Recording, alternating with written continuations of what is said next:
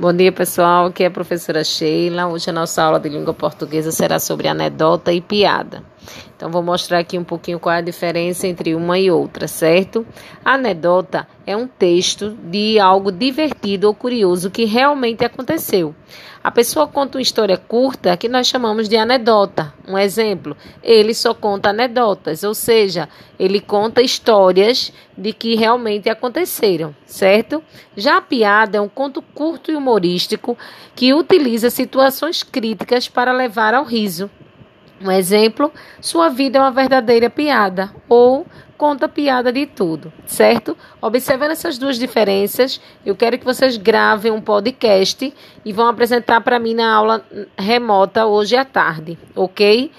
Não esqueçam de quando forem gravar seu podcast, de se identificar, sua turma, sua série, a escola, a professora e no final da sua apresentação se é uma anedota ou uma piada, ok? Confio em vocês. Sei que vocês são capazes. Vamos lá, pessoal. Tchau, até mais.